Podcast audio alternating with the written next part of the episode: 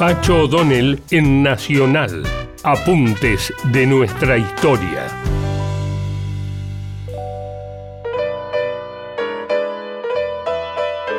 La entrevista de Guayaquil entre San Martín y Bolívar fue mucho más simple y comprensible que lo que nos quieren hacer creer.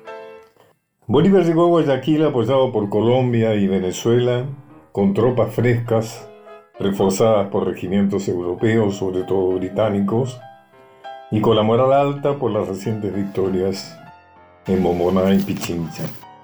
San Martín, en cambio, llegó debilitado por la falta absoluta de apoyo por parte de Buenos Aires, donde gobernaba su enemigo Rivadavia, secundado por los directoriales y los logistas unitarios.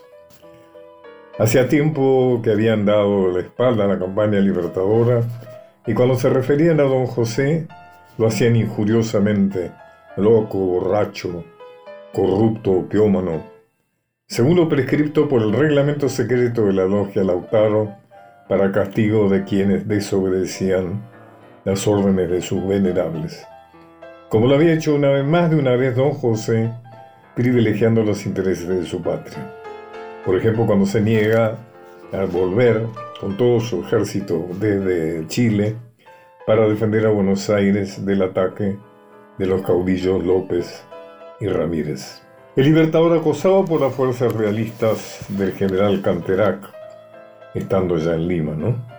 Y sabiendo que no podría defender Lima, encargó a su enviado Gutiérrez de la Fuente viajar a Buenos Aires para entrevistarse con sus autoridades y no pedir tropas que sabe le serán negadas, sino recursos para financiar el apoyo militar que de buena gana le han comprometido los caudillos Güemes y Bustos.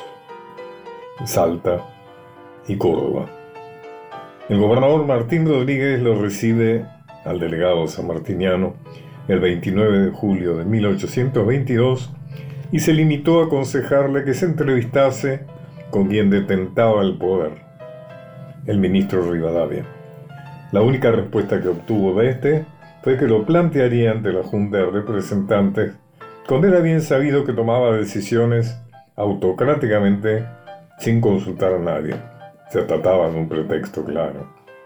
Como era de suponer, el enviado de San Martín fue sometido al típico y universal procedimiento de dar largas, hasta que el mismo Rivadavia le comunicó confidencialmente que la independencia definitiva no se obtendría por vía de las armas, sino gracias a un delirante proyecto que estaba llevando adelante de sobornar al rey español.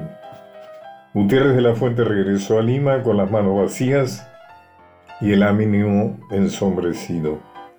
Fue entonces cuando el libertador comprendió que todo estaba en manos de Bolívar. El insólito desinterés de Rivadavia y los suyos por el norte de nuestro territorio, hipnotizados por el puerto y sus negocios, fue también la causa pocos años después de que perdiéramos el Alto Perú, hoy Bolivia, sin reaccionar.